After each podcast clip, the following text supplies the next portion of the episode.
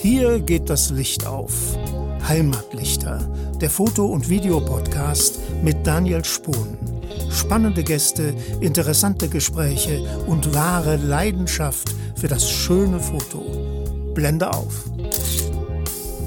Ja, heute ist es soweit, die vorläufig letzte Folge des Heimatlichter Podcasts. Ja, das wird nicht das generelle Ende des Heimatlichter Podcasts sein. Wir gehen vielmehr in eine Pause ungewisser Dauer. Ja, warum das Ganze? Nun, der Heimatlichter Podcast, diesen zu produzieren, ist unglaublich zeitaufwendig und wir wollen auf keinen Fall an der Qualität weder unserer Gäste noch an der Aufnahme, an der Produktion sparen. Ja, und momentan sind einfach andere Projekte bei den Heimatlichtern und auch bei mir im Fokus und verlangen all unsere Aufmerksamkeit. Und für diese vorläufig letzte Folge gibt es wohl kein besseres Thema als Nachhaltigkeit und Klimaschutz. Ja, ein Thema, was seit jeher bei uns ganz oben auf der Agenda steht. Ja, und dafür gibt es wohl kaum einen besseren Gesprächspartner als Sven Plöger. In der vorangegangenen Folge habe ich mit Sven über Wetter, über Wetterphänomene, über das, was wir Fotografen von Wetter verstehen müssen, unterhalten. Und jetzt im zweiten Teil, da schwenken wir von Wetter zu Klima. Ja, Sven hat gemeinsam mit seinem Kollegen Christoph Waffenschmidt, CEO von World Vision, ein Buch darüber rausgebracht, das heißt Besser machen mit Ausrufezeichen und trägt den Untertitel Hoffnungsvolle Entwicklungen und Initiativen für eine lebenswerte Zukunft.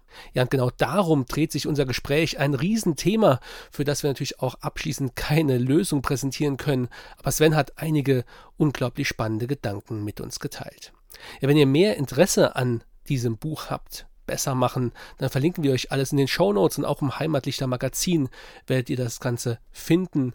Oder guckt einfach mal auf www.meteo-blöger.de vorbei, Blöger geschrieben mit OE in diesem Fall. Dort findet ihr auch alle Infos zu dem Buch. Ja, und jetzt möchte ich euch gar nicht länger auf die Folter spannen. Viel Spaß bei meinem Gespräch mit Sven Blöger.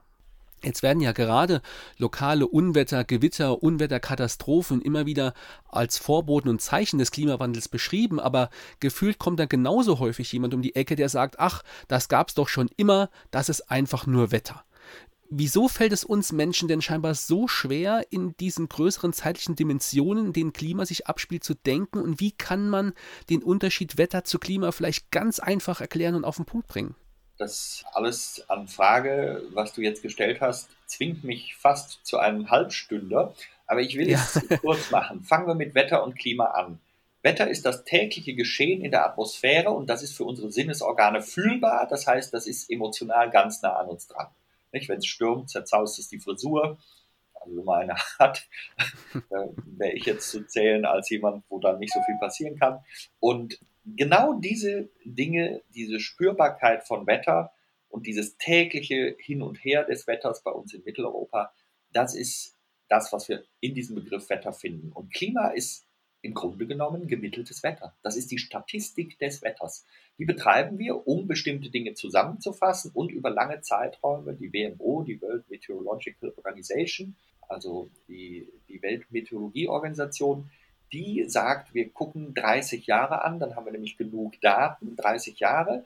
Das ist auch übrigens nach der Demografie die Dauer einer menschlichen Generation. Deswegen macht das Sinn, über einen solchen Zeitraum zu schauen.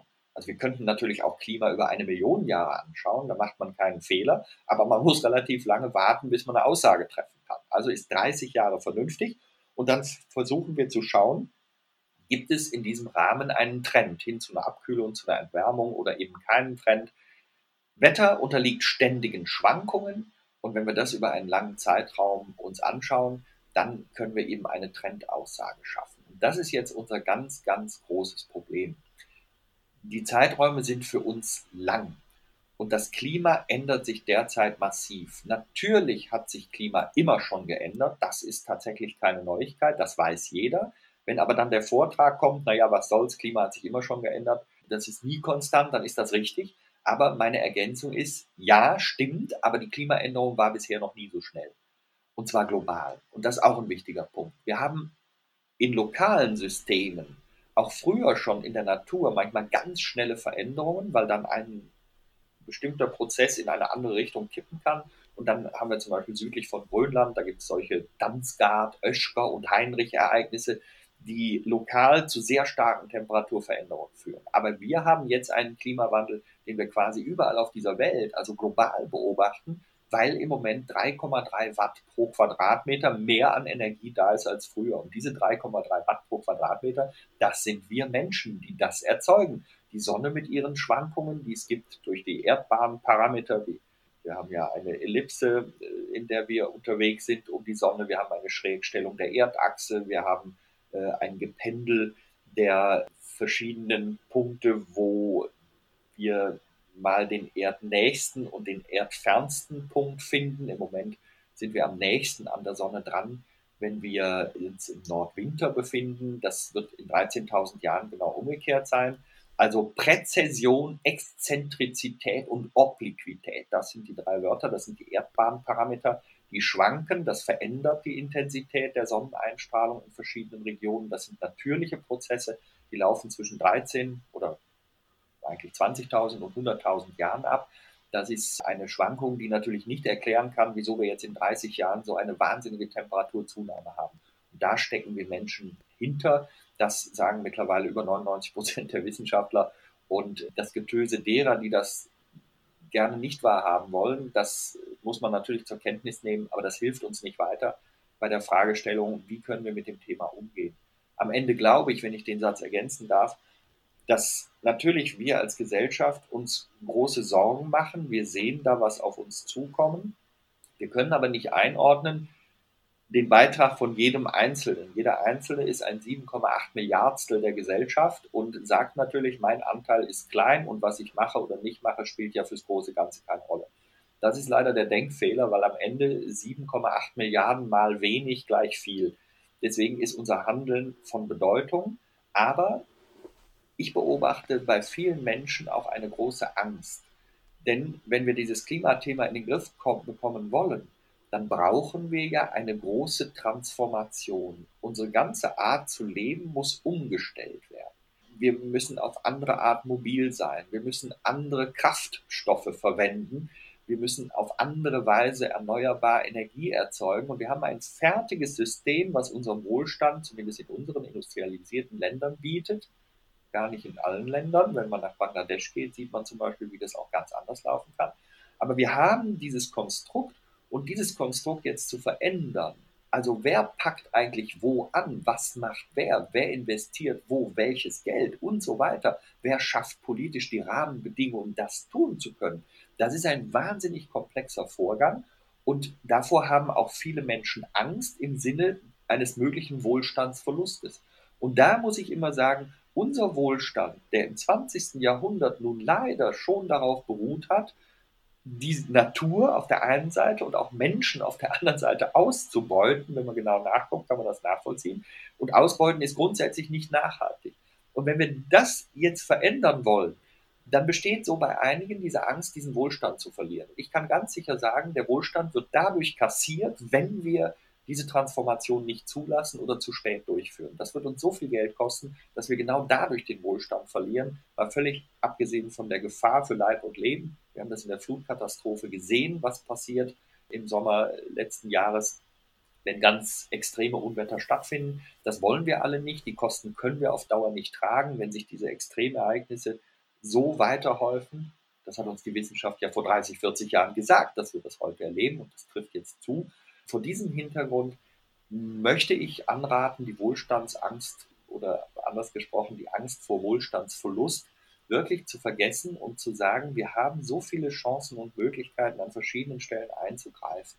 Dieses mit Werf zu tun, sich zusammenzuschließen, Lust zu entwickeln, in diesen Themen voranzukommen, die Rahmenbedingungen politisch, das ist das, was ich immer der Politik rate. Also ich bin ja niemand, der da die Berechtigung hat, anderen Ratschläge zu erteilen, aber wir hängen davon ab, dass die Rahmenbedingungen stimmen und die müssen so sein, dass am Ende die Lösung des Klimathemas ein Jahrhundertgeschäft wird. Das mag komisch klingen, aber ich glaube, nur dann kann man die Menschen mitnehmen. Es muss so sein, dass derjenige oder diejenige, die die Umwelt sauber hält, reicher werden kann als die oder der, der sie verschmutzt. Und solange die Bedingungen falsch sind, wird das Falsche passieren. Und das erleben wir heute. Und das müssen wir verändern. Diese Rahmenbedingungen, das ist der politische Anfang und dann ein Geschäft entwickeln, sodass nicht nur 10% der Idealisten, also wir haben einige Idealisten, die denken über das Thema nach, die suchen nach Lösungen, die stellen sich auch selber intensiv um, machen sich viele Gedanken. Aber wenn das 10% der Menschheit sind, das ist jetzt eine frei geschätzte Zahl, dann haben wir 90 Prozent, die da nicht mitziehen. Und dann wird das Ergebnis nicht erreichbar. Und wenn alle mitziehen, dann glaube ich, ist es so, ob man das jetzt gut oder schlecht findet, ist auch für mich nicht die Fragestellung, sondern wenn ein Geschäftsmodell dahinter steckt, das alle anregt mitzumachen, weil es für einen selber dann in einer irgendwie gearteten Weise ein Gewinn ist, dann können wir die Menschen mitnehmen. Und ich glaube, da müssen wir jetzt wirklich die Weichen stellen, denn die Zeit wird knapper. Acht bis 15 Jahre haben wir noch, wenn wir als, als Fokus diese eineinhalb Grad haben, die wir uns äh, auf der politischen Ebene gesetzt haben, Schrägstrich die zwei Grad. Bei anderthalb sind wir nämlich so sehr dicht dran. Das Jahr 2020 hatte 1,2 Grad. Ja, ein, ein natürlich mega komplexes Thema und ich finde es sehr interessant, dass du das auch so auslegst, dass die Triebfeder handeln zu wollen, handeln wirklich zu müssen oder ja, wollen ist das bessere Wort, dass das letzten Endes doch wieder Profit ist. Man muss was davon haben, am besten vielleicht auf finanzieller Art und dann ziehen alle an einem Strang. Und dieses sehr komplexe Thema, das beschreibst du ja auch in deinem neuen Buch, besser machen, das du gemeinsam mit Christoph Waffenschmidt von World Vision geschrieben hast. Und da zeigst du ja eben auch, dass der Mensch nicht nur Teil des Problems, sondern auch Teil der Lösung sein kann. Und wenn ich da aus dem Pressetext zitieren darf, Ihr ermutigendes Resümee, noch können wir den Kurs korrigieren, wenn wir gemeinsam in die vielen guten Entwicklungen investieren, die bereits vorhanden sind oder gerade entstehen. Dann müssen wir es besser machen. Jetzt. Zitat Ende. Bist du also auch bei diesem Thema ein echter Optimist und glaubst daran, dass wir es immer noch in der Hand haben und gemeinsam schaffen können, jeder in seinem Alltag mit den kleinen Änderungen, aber auch diese großen Transformationen, die wir anstreben müssen? Also das ist natürlich fast eine Fangfrage, weil es, weil es wirklich schwer ist. Ich sage mal als erstes, es hätte, es hätte noch immer Joti gegangen, weil ich bin Rheinländer und wir Rheinländer sind optimistisch. Und das möchte ich nicht naiv tun, sondern genau in diesem Buch besser machen, haben Christoph und ich ja auch versucht, ähm, die Punkte zu finden, wo Dinge schon gut laufen, damit man einfach mehr abgucken kann. Also wir müssen wieder lernen, uns nicht den ganzen Tag zu erzählen, was alles nicht klappt, sondern wir müssen eigentlich damit beginnen, uns zu erzählen, wo wir schon tolle Ideen umgesetzt haben, die wirklich helfen und die manchmal auch sehr kostengünstig helfen können. Ähm, so etwas haben wir in diesem Buch beschrieben. Mein eigener Optimismus generiert sich aber auch aus Folgendem. Wenn man im Moment in die Welt hineinschaut, dann gibt es ja nun, also so realistisch muss man sein, nicht nur in Sachen Klimawandel und dann diese ärgerliche Corona-Pandemie, die hoffentlich irgendwann bald einen Auslauf findet. Dann gibt es auch politische Zustände, die wir beobachten, die einfach keine Freude machen. Und wo man das erste Mal in meinem Leben denke ich drüber nach, ist eine Demokratie eigentlich etwas Festgesetztes in dieser Welt. Das war in meinen, ich bin jetzt also 54, wie man ja schon ein bisschen sieht, auch Jahren nie die Fragestellung. Für mich war das selbstverständlich. Wir haben eine Demokratie und das ist gut. Ich glaube jetzt nicht, dass die deutsche Demokratie jetzt zusammenbricht. Nein, das nicht. Aber wenn ich gucke, was auf der Welt für Strömungen herrschen, dann mache ich mir erstmals Sorgen und stelle immer wieder fest, dass wir diese Dinge wirklich verteidigen müssen. Und genauso komme ich auf den Punkt Klima, wenn wir den Optimismus verlieren. Und das ist eigentlich meine Triebfeder, ihn zu behalten. Was habe ich für einen persönlichen Vorteil, wenn ich vom Optimisten zum Pessimisten werde. Also wenn ich mich hinstelle und sage, das schaffen wir alles gar nicht. Weil manche sagen, ja, dein Optimismus ist ja naiv. Nein, ist er nicht, weil wenn ich ihn weglasse, dann habe ich ja gar keine Motivation mehr, irgendetwas zu tun. Und dann werde ich ja gegenüber der nachfolgenden Generation, und es geht um Kinder, es geht um Enkel, es ist ja immer wieder der Begriff da, wir müssen die Welt enkelfähig machen. Wenn wir den Optimismus verlieren, pessimistisch auf die Welt schauen, in unserer eigenen Trauer oder Weinerlichkeit ersticken, weil wir keinen Mut entwickeln, was zu tun, dann kann ich nicht erkennen, dass man dadurch einen großen Spielvorteil einfährt. Das ist so ähnlich wie ein Sportler, der bei den Olympischen Spielen teilnimmt und von vornherein sagt, ich habe hier gar keine Chance. Also, dass der jemals gewinnt, das ist gar nicht zu erwarten. Und das gilt eigentlich für uns alle. Also Optimismus kann man, finde ich, dann oder erhalten, wenn man weiß, und das ist ja das, was die Wissenschaft sagt, dass wir die Chance haben, umzusteuern. Du hast das gerade sehr schön, in dem Fall von mir ein bisschen zitiert auch, ähm, und das hat mich gefreut, dass du den Punkt gearbeitet hast. Ähm, dass wir nicht nur Teil des Problems, sondern Teil der Lösung sind. Immer dann, wenn man als Gesellschaft etwas in die eine Richtung verursacht, bis zu einem bestimmten Punkt, Klammer auf, Kipppunkt, wieder zurückfahren ist möglich. Und das bedeutet, wenn wir das in die eine Richtung auslösen, können wir es auch in die andere. Und diesen Mut müssen wir haben. Und wir dürfen nicht alles der Profitgier zum Opfer fallen lassen und dann staunen, dass wir immer A sagen, B machen und am Ende funktioniert es nicht. Das ist für mich wirklich ein sehr kritischer Punkt. Und vor diesem Hintergrund gibt es schon Momente, wo auch ich mich mit meinem Optimismus schwer tue. Das war jetzt unlängst die Entscheidung der EU-Kommission zu sagen, Erdgas und Atomkraft sind nachhaltig. Also wie man darauf jetzt kommen kann, das verstehe ich aus anderen Gründen, aber sicherlich nicht aus dem Grund der Nachhaltigkeit. Erdgas ist fossil und wir müssen andere Dinge fördern. Und wenn wir jetzt eine Taxonomie haben in der Weise, dass diese Dinge als nachhaltig eingestuft werden, bei der Atomkraft, klar, hat man weniger Emissionen von CO2, vollkommen richtig, aber man hat ganz viel Gefahrenpotenzial, wie wir auf dieser Welt gesehen haben. Wir haben 443 Kernkraftwerke auf dieser Welt, die werden alle nicht jünger. Das heißt, die Frage ist nicht, ob irgendwann wieder etwas passiert, sondern wann es passiert. Und selbst wenn man sich sehr um Sicherheit bemüht, sind die Gefahren nicht aus dem Weg und ein Endlager hat auch keiner und ich brauche ja auch Rohstoffe, die auch begrenzt sind. Also ich habe ganz viele Probleme weiterhin eingefahren und jetzt ist es so, durch diese Art der Wahrnehmung, das ist nachhaltig, erzeuge ich das zum Beispiel bei der Geldanlage.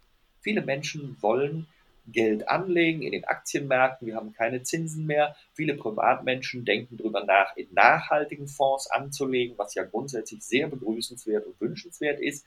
Die Menschen machen sich diese Gedanken und jetzt landen sie dann in Portfolios, wo dann die Atomkraft und das Erdgas als nachhaltig eingestuft möglicherweise mit drin ist. Ähm, das sind alles Dinge, die sollten wir nicht tun und die bedauere ich. Und trotzdem gilt es für mich weiter, darauf aufmerksam zu machen. Ich sehe mich bei dem Thema wirklich als Übersetzer. Also ich bin weder Ideologe, noch bin ich der Zeigefingerman, der den anderen sagen will, so und so müsst ihr handeln. Nein, sondern ich sehe den Punkt, da ist eine Gesellschaft, die hat eine Chance, aber die nimmt sie nicht wahr. Als Diplom-Meteorologe habe ich ein bisschen Sachverstand, warum die Dinge passieren physikalisch. Und das Fundament für vernünftiges Handeln ist schon, Dinge auch zu verstehen. Also wenn man Dinge verändern will, die man gar nicht verstanden hat, dann wird das ganz schön schwer, auch in einer Diskussion, auch in einer Diskussion mit Klimaforschungsleugnern. Wenn da irgendjemand um die Ecke kommt mit ganz absurden Beiträgen und ich kann die aber nicht parieren, weil ich selber gar nicht verstanden habe, dann bin ich schnell verunsichert. Insofern meine eigene Rolle ist da so ein bisschen den Optimismus halten, weil ich ihn begründen kann und auf der anderen Seite aber auch zu versuchen, ein Übersetzer zu sein, also komplizierte Physik und Mathematik hineintragen in ein normales Erklären von Zusammenhängen, das dann dieses Fundament, nicht? also Sir Francis Bacon hat ja mal den schönen Satz gesagt, Wissen ist Macht. Und wenn man den rumdreht, finde ich ihn fast noch interessanter, denn dann steht da, Unwissen ist Ohnmacht. Und das ist genau das Problem unserer Gesellschaft. Und deswegen muss man an dieser Wissensschraube auch drehen. Viele sagen, ja, das mit dem Klimawandel haben wir jetzt alle längst verstanden. Das ist schön, wenn jemand das so sieht. Ich sehe durch meine Beobachtung, ich habe ganz viele Vortragsveranstaltungen, ich kriege viele Mails von Zuschauern, was mich freut, weil da auch ein großes Vertrauen hintersteckt. Dann kann ich am Ende aber auch erkennen, wie viel Unsicherheit in der Wissensfrage besteht. Und wenn ich da ein bisschen mithelfen kann, dann ist das für mich ein, ein, ein ganz wichtiger Punkt. Und, und genau weil ich das tun kann, behalte ich meinen Optimismus. Ja, super. Das ist doch auch ein wunderschönes Schlusswort. Ich musste bei den Ausführungen auch so ein bisschen an den Film Don't Look Up denken, der gerade kürzlich erschienen ist, wo das ganze Szenario so ein bisschen auf die Spitze getrieben wird und man dann eben auch die Auswirkungen sieht. Auch eine klare Sehempfehlung, natürlich eine klare Leseempfehlung. Dein neues Buch gemeinsam mit Christian Waffenschmidt besser machen. Das verlinken wir auch gerne. Ja, damit sind wir schon am Ende. Vielen Dank, Sven. Es war mir eine echte Freude, dich hier im Heimatlichter Podcast begrüßen zu dürfen. Vielen Dank für deine Zeit und für die vielen spannenden Einblicke in das Wetter, in das Klima und um vieles drumherum auch noch. Vielen, vielen Dank. Mach weiter so und alles, alles Gute. Ja, sehr, sehr gerne, lieber Daniel. Das hat mich auch gefreut. Auch an alle Zuhörer dieses Podcasts gerichtet. Ich weiß, da sind ein, zwei Antworten sehr lang gewesen, aber ich habe versucht, die Geschichte mal zu verbinden. Klima, Klimawissenschaft, Gesellschaft, Nachdenken, wo sind unsere Schwierigkeiten? Das gibt dann eine lange Antwort. Ich hoffe und ich danke dir, Daniel, dass du mich da auch hast ausreden lassen. Und ich hoffe, dass die eine oder der andere ein bisschen was mitnehmen kann. Die letzte Mini-Korrektur. Du hast meinen lieben Freund Christoph Waffenschmidt gerade zu einem Christian gemacht. Der ist ein Christoph oh, Entschuldigung. und äh, ist der CEO von ähm, World Vision, eine Kinderhilfsorganisation, wo ich auch im Kuratorium bin. Ich finde es ganz wichtig, was äh, solche Leute und solche Einrichtungen tun, weil wir ja eben auf dieser Welt unterwegs sind, die nicht besonders gerecht ist. Und da muss man immer wieder erkennen, uns geht es sehr gut, das ist sehr schön, aber uns würde es gefühlt noch besser gehen, wenn es den anderen mit gut geht. Und da gibt es auch noch ein paar Stellschrauben. Ja, ja, Entschuldigung für den Namendreher, aber dir wirklich vielen Dank, dass du auch dir die Mühe machst, diese komplexen Zusammenhänge für alle verständlich irgendwie zu erklären und zusammenfassen. Das kann im Grunde meiner Meinung nach niemand besser als du. Auch immer im Fernsehen, immer wieder gerne höre ich dir dazu. Vielen Dank, Sven, und bis bald vielleicht mal wieder. Daniel, adios, Dankeschön, tschüss. Ciao. Ja, das war der Heimatlichter Podcast und für euch eine absolute Leseempfehlung Besser machen von Sven Plöger und Christoph Waffenschmidt. Ja, wir widmen uns jetzt voller Energie neuen Projekten und irgendwann wird es vermutlich auch hier mit dem Heimatlichter Podcast wieder weitergehen. Ja, wenn ihr bis dahin auf dem Laufenden bleiben wollt, dann schaut auf jeden Fall bei den Heimatlichtern vorbei unter www.heimatlichter.com und natürlich auch gerne auf meiner Homepage www.danielspohn.de Spohn S-P-O-H-N geschrieben. Ja, lasst gern was von euch hören. Wir sind immer nur einen Klick entfernt und freuen uns immer über Feedback oder Anregungen, welche Gäste und Themen ihr euch für die Fortsetzung des Heimatlichter Podcasts wünschen würdet. Ja, bis dahin, kommt gut durch diese turbulente Zeit und wir sehen uns. Bis dann, euer Daniel.